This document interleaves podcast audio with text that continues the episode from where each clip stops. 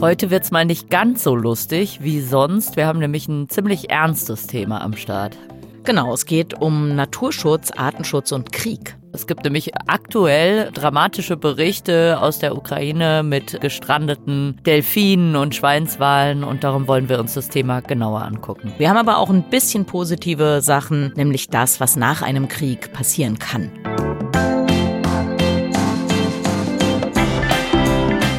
Tierisch, Der Podcast von Lydia Möcklinghoff. und Frauke Fischer, präsentiert von Weltwach.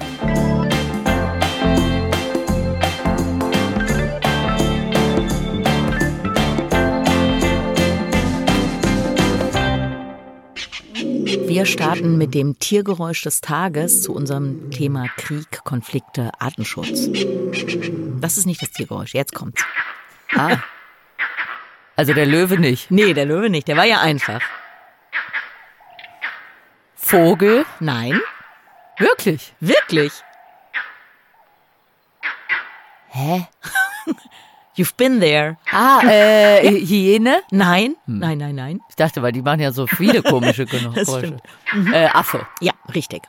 Äh, Pavian? Nein. Ähm, kann, ich, kann ich es raten, was es für ein Affe Du kannst, ist? ich glaube, du kannst es raten, weil du warst ja neulich in Tansania. Ja, aber wir haben nur die Blue-Balled Monkeys und die Paviane Ah, okay, gesehen. nee, genau. Wenn es keines die- davon ist, kann ich es leider nicht okay, beantworten. Dann helfe ich dir. Das sind die Alarmrufe der grünen Meerkatzen.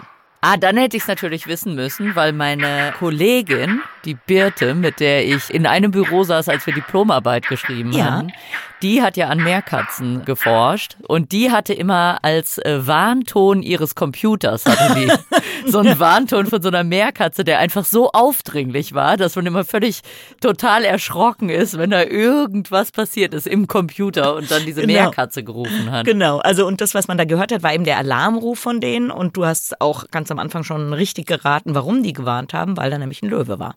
Und er hat ja Ah. gerufen und dann machen die diesen ähm, Warnruf. Und gibt's da noch einen Bezug dann zu Krieg? Naja, wegen Alarm. Also so, es gibt eine ah, Gefahr okay. und dann muss geht um- gewarnt werden. Genau, es geht Ja. um die Warnung und den Genau. Alarm. Wir sind auf dieses Thema heute gekommen, weil es aktuell, wirklich super aktuell äh, Berichte gibt, dass gerade in der Türkei sehr, sehr viele Delfine und Schweinswale stranden, was vermutlich an dem Krieg in der Ukraine im Schwarzen Meer liegt, weil im Moment circa 20 Schiffe, U-Boote und so weiter von Russland im Schwarzen Meer unterwegs sind und es einen riesen Lärm gibt.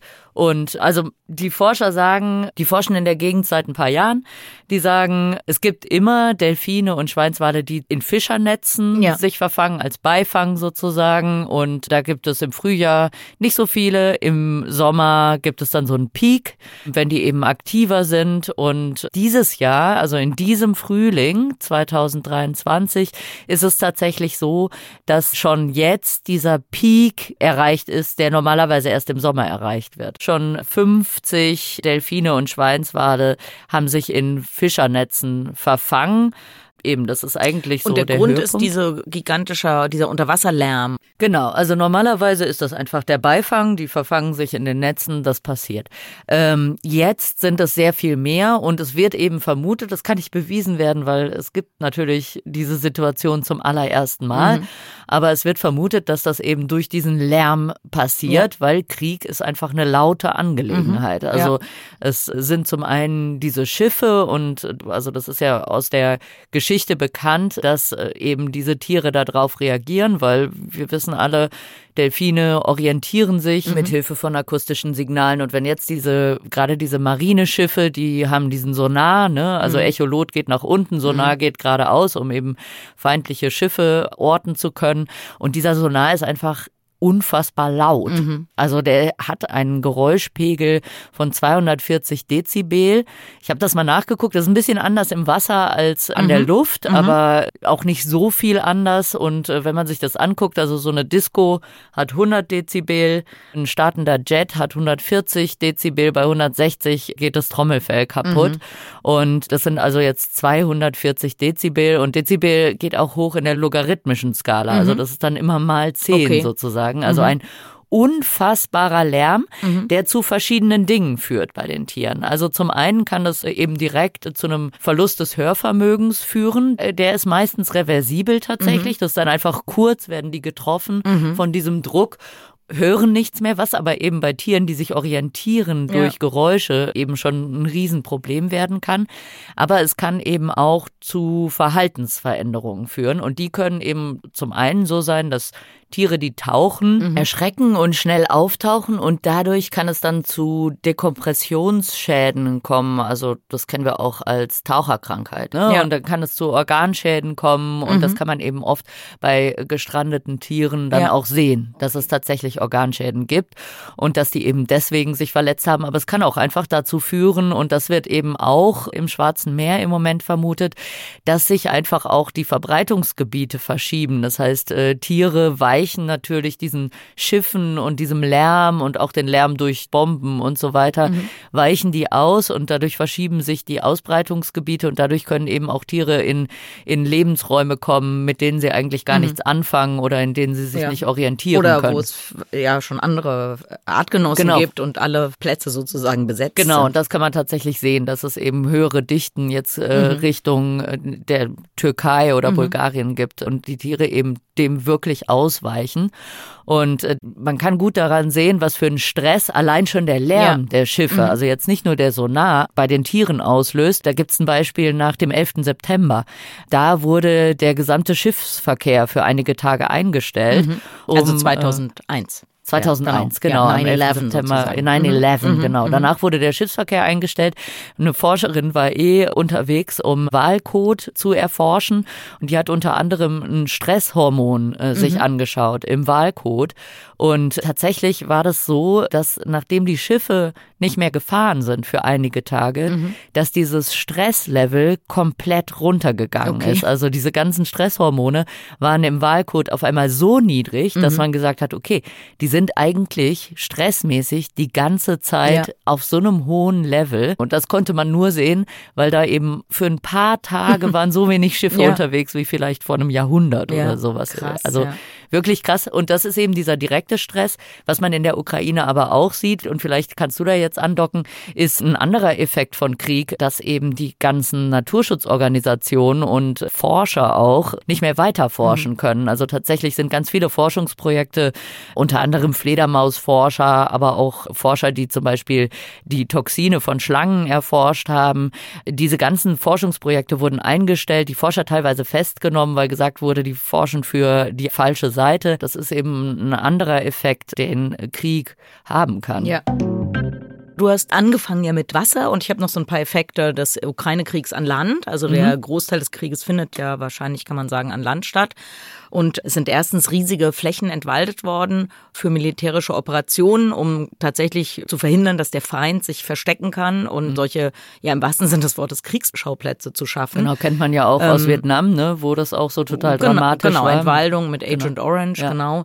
Also das heißt, es sind riesige Waldflächen zerstört worden. Dann haben wir ja alle mitbekommen, dass um das Atomkraftwerk in Saporischia, das da beschossen wurde und dass es dann auf jeden Fall immer wieder die Gefahr gibt, dass radioaktive Substanzen austreten. Mhm Planeten, was natürlich direkt Effekte hat auf Ökosysteme. Dann haben wir natürlich eine gigantische Verschmutzung durch ja, Munition, chemische Substanzen, die einfach in die Natur entlassen werden im Zuge von solchen kriegerischen Aktionen. Mhm. Und natürlich auch, muss man sagen, eine gigantische Bedrohung durch Emissionen von Treibhausgasen. Einmal mhm. natürlich durch diese ganzen Kriegsgeräte, also Panzer, Flugzeuge, wie sie alle heißen. Und dann aber auch, weil eben Infrastruktur beschossen wird, also Ölraffinerien oder Ölquellen oder was auch immer und es wirklich zu gigantischen Effekten dadurch gekommen ist. Vielleicht nochmal einfach so, wie wirkt sich überhaupt Krieg auf Tiere, auf Ökosysteme aus? Also einmal natürlich durch direkten Beschuss, also es gibt Kollateralschäden, auch unter Tieren. Also Tiere können durch Minen, Bomben oder chemische Stoffe getötet das werden. Das sieht man tatsächlich auch im Schwarzen Meer im Moment. Also einige dieser Delfine und Schweinswale, die da angeschwemmt wurden, haben auch, sind auch in Schwimmminen sozusagen mhm, ja. geraten. Genau, dann haben wir, was haben wir eigentlich eben schon angerissen, dass die Zerstörung von Umwelt eine Kriegstaktik sein kann. Also wir hatten gesagt, zum Beispiel Agent Orange damals im Vietnamkrieg, aber eben auch Zerstörung von Ökosystemen kann ja auch eine Kriegstaktik sein, um zum Beispiel den Zugang zu Trinkwasser oder so zu zerstören. Dann gibt's natürlich, das, wir kommen ja auch gleich noch ein bisschen zu meiner Situation damals in der Elfenbeinküste, mhm. dass einfach Waffen immer weiter verfügbar sind. Also in einem viel weiterer Personenkreis hat plötzlich Zugang zu Waffen. Und was sehr häufig ist, vor allen Dingen, das haben wir damals auch in Afrika gesehen, ist, dass die militärische Führung dann häufig zu den Soldaten sagt, hier, ihr habt ja Waffen, da ist der Nationalpark, hier sind Tiere, versorgt euch mit eurem Essen alleine. Wir haben nicht die logistischen Möglichkeiten, euch Nahrungsmittel zu bringen, aber ihr habt ja Waffen, ihr könnt alles. Und da sind ja Tiere äh, en masse genau. sozusagen. Genau. Ne? Ja, genau. Und dann gibt's eben solche ja, Sekundäreffekte, das hast du eben schon angesprochen. Also es gibt keine Touristen mehr, es gibt keine Naturschutzorganisationen mehr, die für diese Gebiete eintreten. Kleiner Exkurs vielleicht noch. Während der Corona-Pandemie hat man die Effekte der Abwesenheit von Touristen und auch Naturschutzorganisationen sehr dramatisch in vielen Schutzgebieten in Afrika gesehen. Da hat man vorher gedacht, naja, die Touristen, die stören ja eigentlich auch die Tiere, ist irgendwie auch anstrengend. Da ist mal schön für die Tiere, wenn die mal ihre Ruhe haben. Aber tatsächlich haben illegale Aktivitäten Aktivitäten extrem zugenommen, als es keine Touristen und keine Forscher mehr gab. Mhm. Also, und das Gleiche gilt natürlich auch für Kriegsgebiete, Ukraine und andere. Dann, was auch passiert ist, dass es quasi ja keine Regeln mehr gibt. Also weder beim Einschlag vom Holz noch bei, bei der Bergung von Bodenschätzen. Es ist Krieg, es gelten andere Regeln und es bedeutet, dass Umweltauflagen natürlich als allererste gar nicht mehr gelten und dass deshalb sehr, sehr negative Effekte auf die Umwelt mhm. das Ergebnis sind. Jetzt könnte man denken, naja, okay, Kriege, die treffen irgendwo man würde sicher denken, ja, der Effekt auf Menschen ist sicher immer viel dramatischer und man beschießt eher auch Regionen, in denen viele Menschen sind, also Städte oder irgend sowas.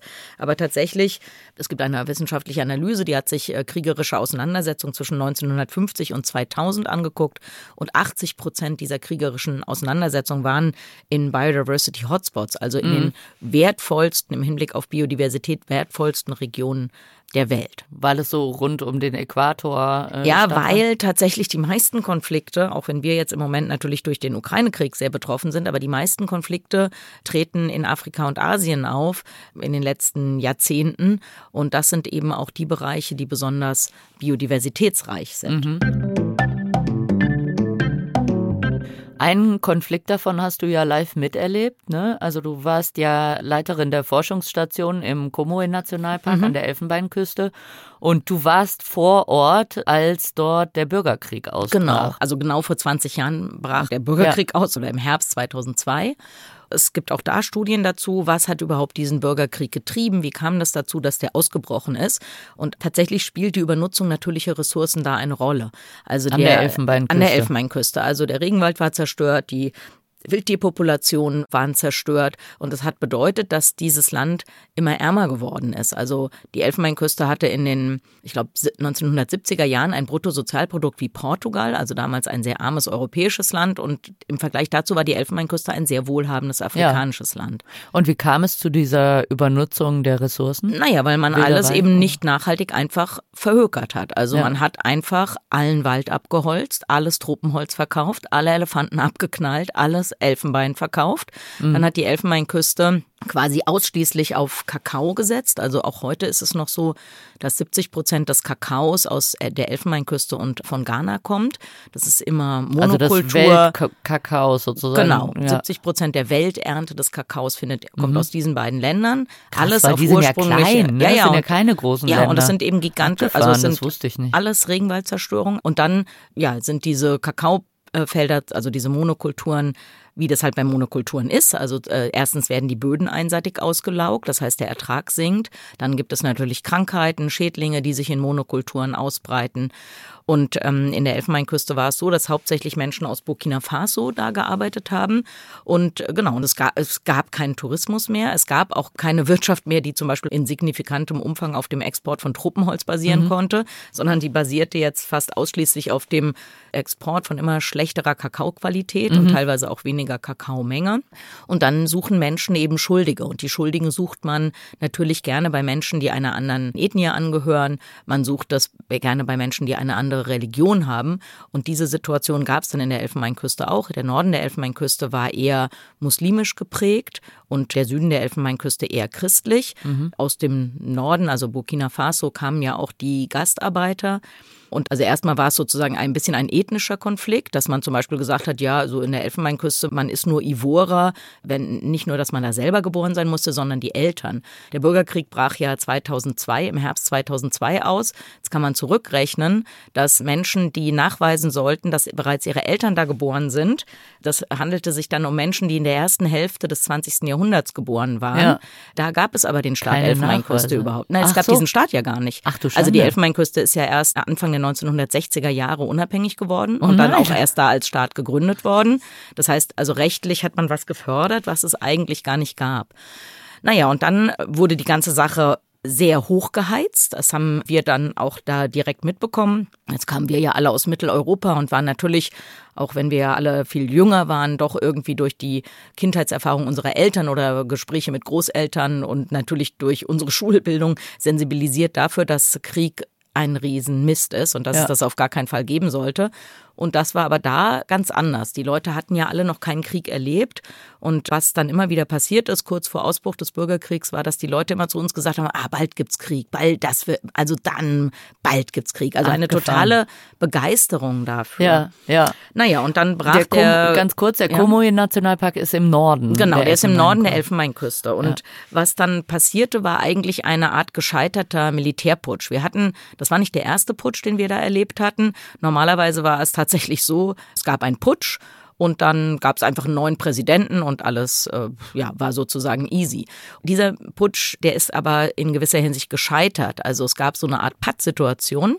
Und diese Pattsituation führte zu einer Zweiteilung der Elfenbeinküste. Also der Norden war dann von den sogenannten Rebellen, also Ivora, die sich diesem Aufstand angeschlossen hatten, und der Süden ja von dieser christlichen regierungstreuen Truppe sozusagen besetzt. Und ja, was dann passierte, die Front verlief genau durch den Nationalpark, in dem wir gearbeitet haben.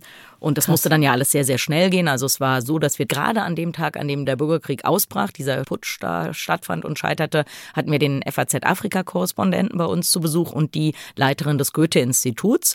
Und wir hatten zum Glück eine technische Neuerung gerade bekommen, nämlich ein Satellitentelefon. Man muss ja wissen, wir waren ja völlig abgelegen, wir hatten keine Möglichkeit zu kommunizieren. Und wir hatten jetzt aber ganz frisch das Satellitentelefon und dann hat also der auch kein Internet oder nix, irgendwas. nee, nee, überhaupt nichts. Also wir hatten einen Weltempfänger und ja, dann waren erstmal unsere Studierenden sehr, sehr aufgeregt. Die haben alle sehr, sehr große Angst gehabt.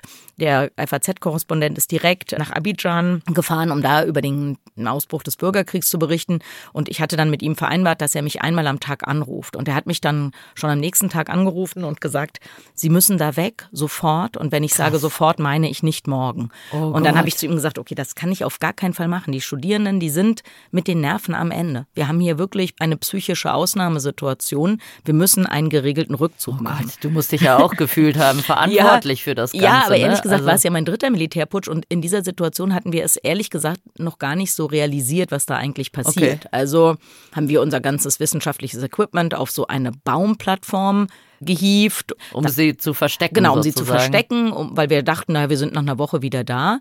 Und dann haben wir vier oder fünf Geländewagen genommen, haben da deutsche Fahnen dran geklebt. Und so. ich meine, du lebtest da ja schon für eine lange Zeit. Ja. Du hattest da ja wahrscheinlich auch deinen ganzen Kram. Ja, ähm, genau, das ist alles weg. Wie lange warst du dann schon zehn da? Zehn Jahre. Also, zehn Jahre. Genau, ne? also ich war so ja fast zehn Jahre da.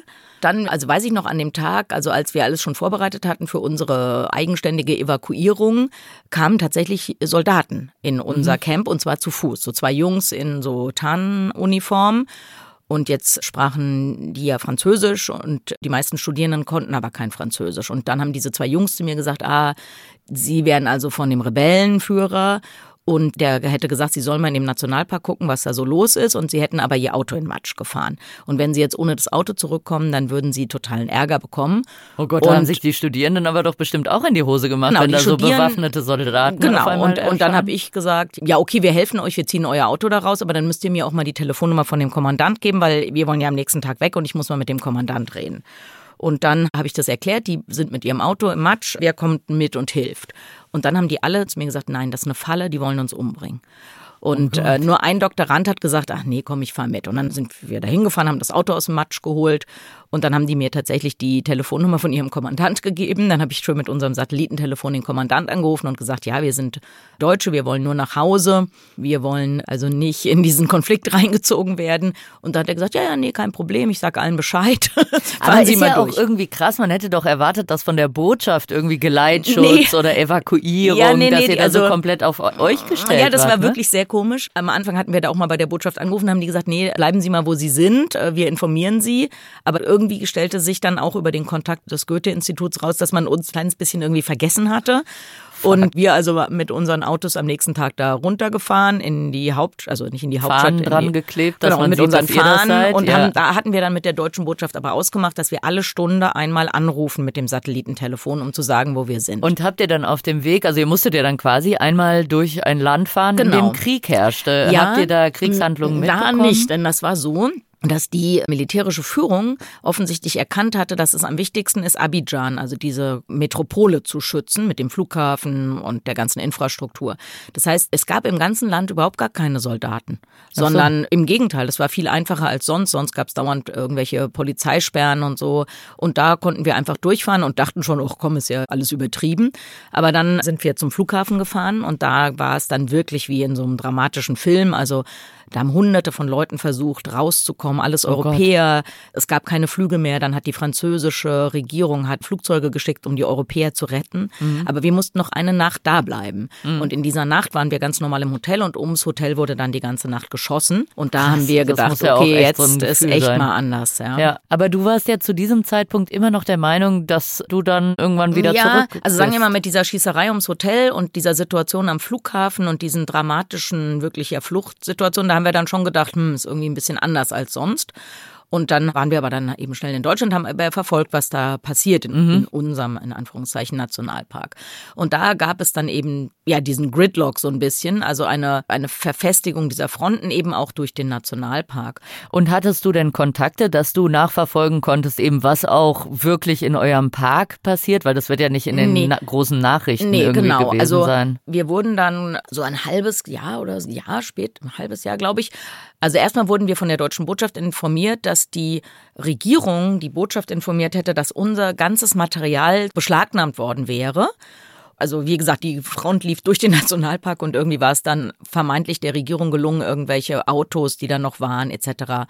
zu beschlagnahmen. Und dann ein halbes Jahr später bin ich von der deutschen Botschaft informiert worden, ob ich da hinkommen könnte. Die Sachen sollten zurückgegeben werden.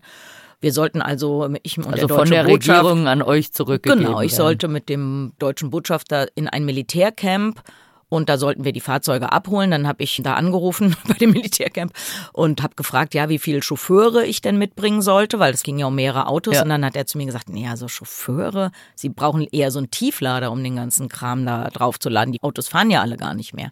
Uh. Naja, und als wir da ankamen, war es auch so, in zwei hatte es gebrannt, einer hatte keinen Motor mehr, drei oh hatten sich mehrfach überschlagen. Uh. Ja, und dann Krass. konnten wir aber auch nochmal in den Nationalpark. Und da haben wir dann mit unseren Angestellten gesprochen und die haben uns dann eben das heißt, ihr hattet Angestellte, die immer noch bei der Forschungsstation waren? Ja, am oder? Anfang schon, aber das war dann eben so, dass da Soldaten kamen und angefangen haben, Tiere zu schießen, mhm. um sich eben zu versorgen. Es war genau die klassische Situation. Der Kommandant hatte denen gesagt, da ist der Nationalpark, hier sind eure Waffen. Da sind die Kopfantilopen, genau, deine Forschungsobjekte. Euch. Genau. Ja. Und das heißt, es gab massive Wilderei. Die haben auch die Leute im Dorf gezwungen, weil die Soldaten teilweise aus der Stadt kamen und Angst hatten. In so einem Nationalpark haben sie dann die Leute aus dem Dorf gezwungen, dahin zu gehen Krass. und die Tiere zu schießen. Und das war dann so gefährlich, dass unsere Angestellten auch nicht mehr in der Forschungsstation bleiben mhm. konnten, sondern wieder in ihrem Dorf gelebt haben. Mhm. Genau, und die haben uns das dann eben berichtet mit dieser dramatischen Wilderei. Wir waren dann auch in der Forschungsstation, die war geplündert, also da war gar also nichts mehr. Also auch die Sachen, die ihr versteckt hattet genau, auf alles dem Baum. Weg, war Deine alles weg. Sachen, ja, meine Sachen, so mein schönes Jahre. Fernglas. Oh ja, alles, stimmt, das Fernglas genau. ist immer noch ein ja, Thema. Ne? Ja, genau. Also das war alles weg und, und genau. die Tiere? Also konntest, naja, die Tiere, konntest du dir da einen Eindruck verschaffen? Äh, irgendwie? Also ich nicht mehr, weil ich war dann wirklich nur ein, zwei Tage da, weil es mhm. immer noch, es war ja eigentlich immer noch Bürgerkrieg. Also es gab eine Waffenruhe, aber es war trotzdem noch irgendwie gefährlich. Das heißt, wir sind eigentlich nur mal, um eine Bestandsaufnahme zu machen, dahin gefahren mhm. und mal um mit unseren Angestellten zu sprechen und mal zu gucken. Aber ein Freund von mir, der macht ein großes äh, Löwenschutzprojekt über ganz Afrika und der war dann kurze Zeit später da, um zum Beispiel zu gucken, ob es noch Löwen gibt und die waren dann ausgestorben. Ach krass. Und wir hatten dann immer mal wieder Kontakt zu Forschern, die in dem Gebiet Schutzgebiet waren. Und also ich habe ja über Kopfantilopen promoviert und das waren Tiere, die man wirklich jeden Tag gesehen hat. Man hat jeden Tag Gruppen von den Tieren gesehen und äh, diese waren, anderen. Weißt du, wie, wie groß da die Population war? Ungefähr? Ja, die war schon zusammengebrochen, weil dieser Nationalpark ja ein sogenannter Paper Park leider war.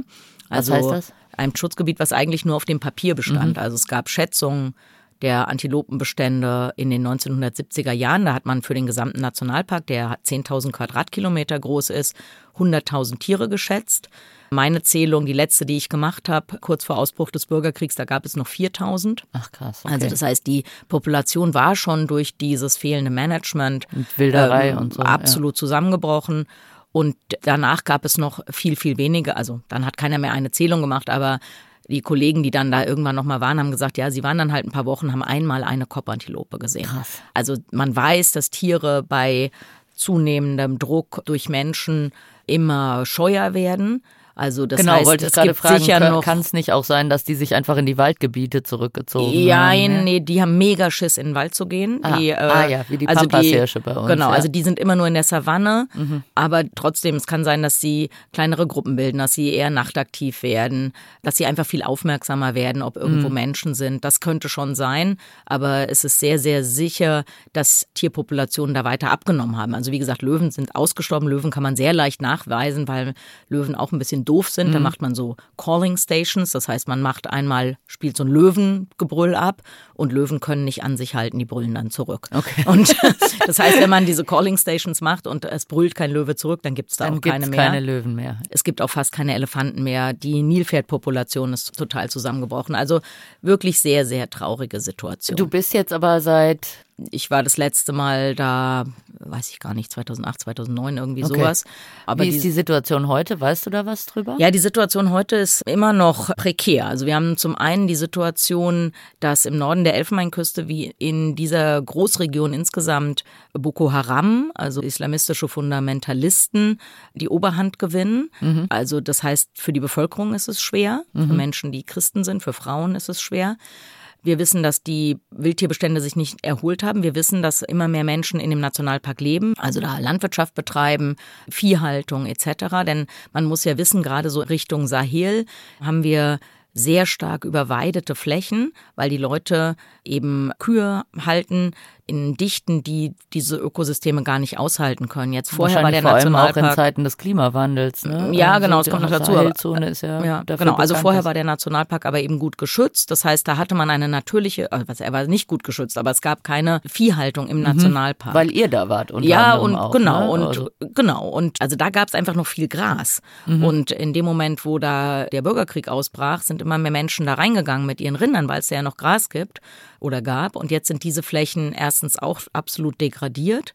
Und natürlich ist es jetzt schwierig zu sagen, ja, aber es ist doch eigentlich ein Nationalpark, weil inzwischen, wie gesagt, der Ausbruch des Bürgerkriegs ist 20 Jahre her. Mhm. Wenn wir jetzt Menschen haben, die da seit 20 Jahren leben, ist es sehr, sehr schwierig, dieses Recht durchzusetzen, weil Menschenrechtsorganisationen natürlich sagen, ja, nee, das ist eine Menschenrechtsverletzung, wenn wir denen sagen, die müssen da wieder weg. War der Park denn nicht, habe ich das richtig im Kopf, UNESCO-Weltnaturerbe? Ja, genau. Also hat das nicht irgendwie einen Einfluss darauf, dass man irgendwas Nein, machen kann? Leider nicht. Natur? Also das ist nur, das ist sozusagen ein Label und also eine Auszeichnung. Der mhm. Park war Weltnaturerbe. Mit dem Ausbruch des Bürgerkriegs ist er auf die Weltnaturerbeliste der Weltnatur aber in Gefahr sogar gekommen. Mhm. Das bedeutet, er wurde in jeder UNESCO-Sitzung besprochen und die Elfenbeinküste war aufgefordert, dann immer zu sagen, wie ist denn jetzt die Situation. Mhm. Aber mit dieser Auszeichnung Weltnaturerbe sind zum Beispiel keine finanziellen Unterstützungen mhm. verbunden. Das heißt, es gab schlicht kein Geld für Managementmaßnahmen in dem mhm. Nationalpark. Die Elfenbeinküste hat das kein Geld. Die internationalen Naturschutzorganisationen haben ja vorher schon nicht im Kumoe-Nationalpark gearbeitet mhm. und im Krieg dann natürlich auch nicht. Jetzt, ja mit einem lachenden und einem weinenden Auge muss ich sagen, dass jetzt es plötzlich Interesse gibt für dieses Schutzgebiet. Also als ich damals da gearbeitet habe, habe ich mir wirklich den Mund fusselig geredet.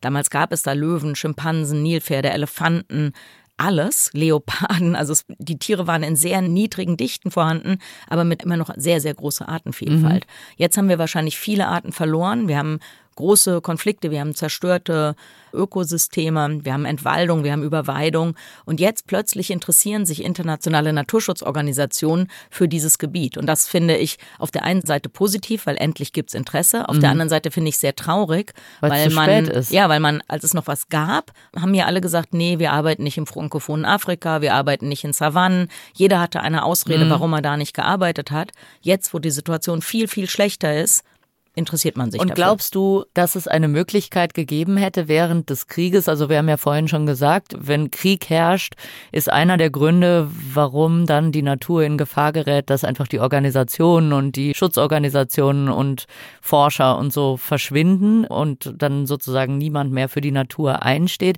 Glaubst du, wenn es mehr Organisationen gegeben hätte, die euch unterstützt hätten, hätte man diesen großen Verlust an Artenvielfalt mhm. verhindern können? Ich glaube schon. Krieges? Ich glaube schon. Wir sind da ja nicht in einer Region gewesen, wo es wirkliche Kampfhandlungen gegeben hat, sondern wir sind in einer Region gewesen, wo durch den Krieg es keine ja, Verwaltung mehr gegeben hat. Mhm. Das heißt, es gab natürlich Soldaten oder Leute, die aus dem Dorf von Soldaten gezwungen wurden, da drin zu wildern, aber es gab keine Kampfhandlungen. Das heißt, wenn wir nicht nur unsere mini kleine Forschungsstation gehabt hätten, sondern wenn es große Naturschutzorganisationen gegeben hätte, die da gearbeitet hätten ja. oder mehr Forschungsstationen, dann wäre da sicher was zu machen gewesen. Aber ja. so entstand eine Situation, so No Man's Land ja. mit immer noch besseren Ressourcen aus als genau, außerhalb. versteht man die Leute auch so ein bisschen, ja. wenn alles so schwierig ist und du hast da einen Haufen Rinder, die nichts mehr zu weiden finden. Genau. Ja, und, da ist ein ja. Land, wo halt mhm. Gras ist, da ist keiner, dann gehst du da halt hin. Genau. Ne? Aber das ist natürlich wie so oft das Interesse Einzelner, was über die Interessen vieler gestellt wird. Das heißt, das touristische Potenzial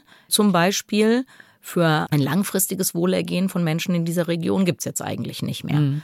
Und das ist natürlich mhm. sehr, sehr traurig.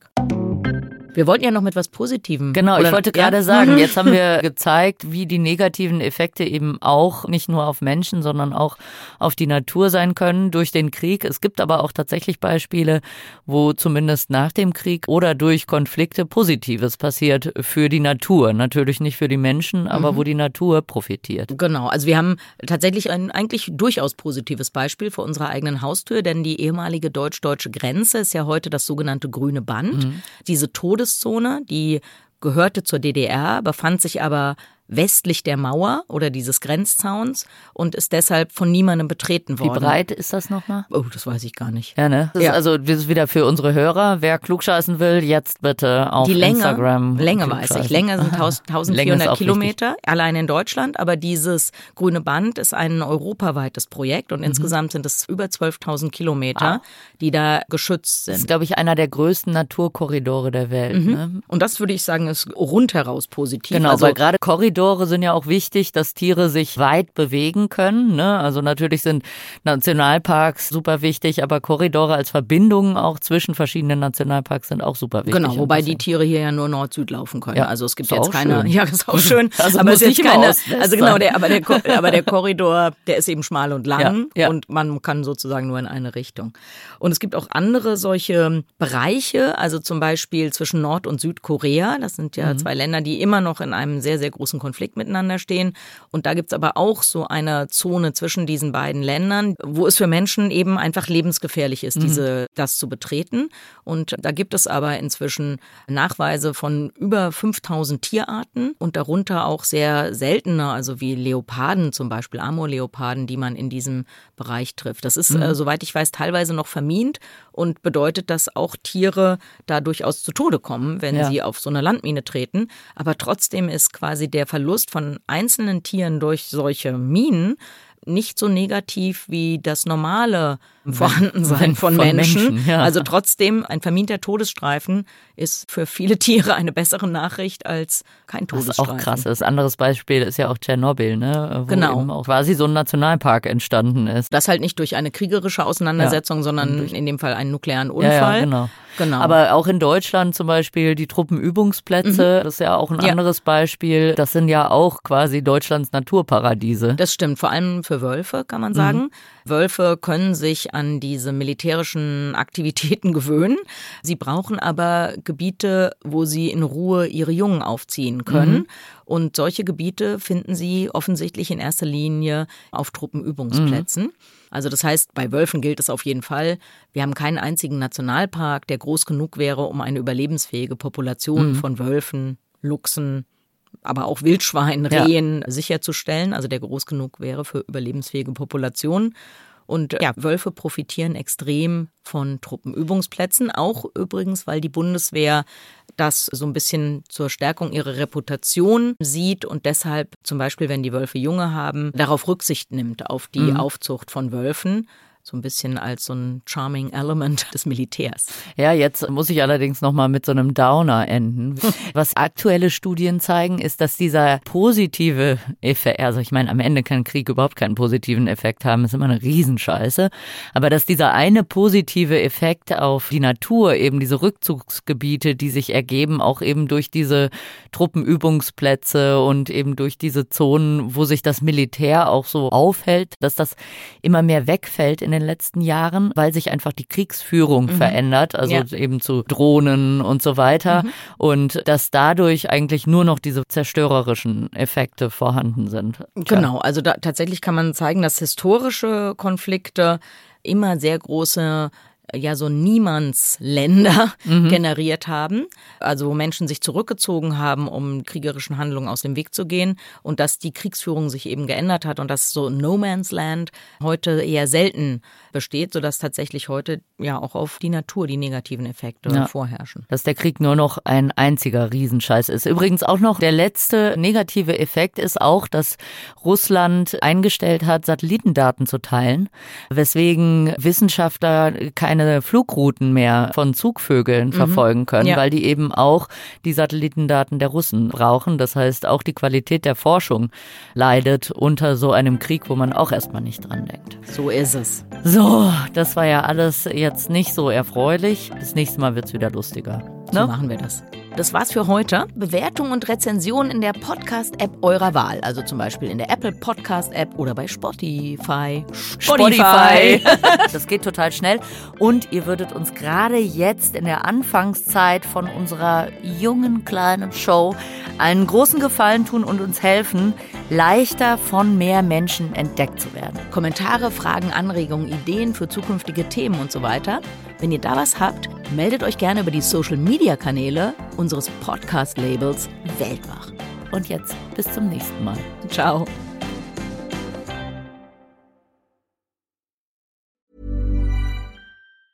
Even when we're on a budget, we still deserve nice things. Quince is a place to scoop up stunning high-end goods for 50 to 80% less than similar brands. They have buttery soft cashmere sweaters starting at $50, luxurious Italian leather bags, and so much more. Plus, Quince only works with factories that use safe, ethical, and responsible manufacturing. Get the high-end goods you'll love without the high price tag with Quince. Go to quince.com/style for free shipping and 365-day returns.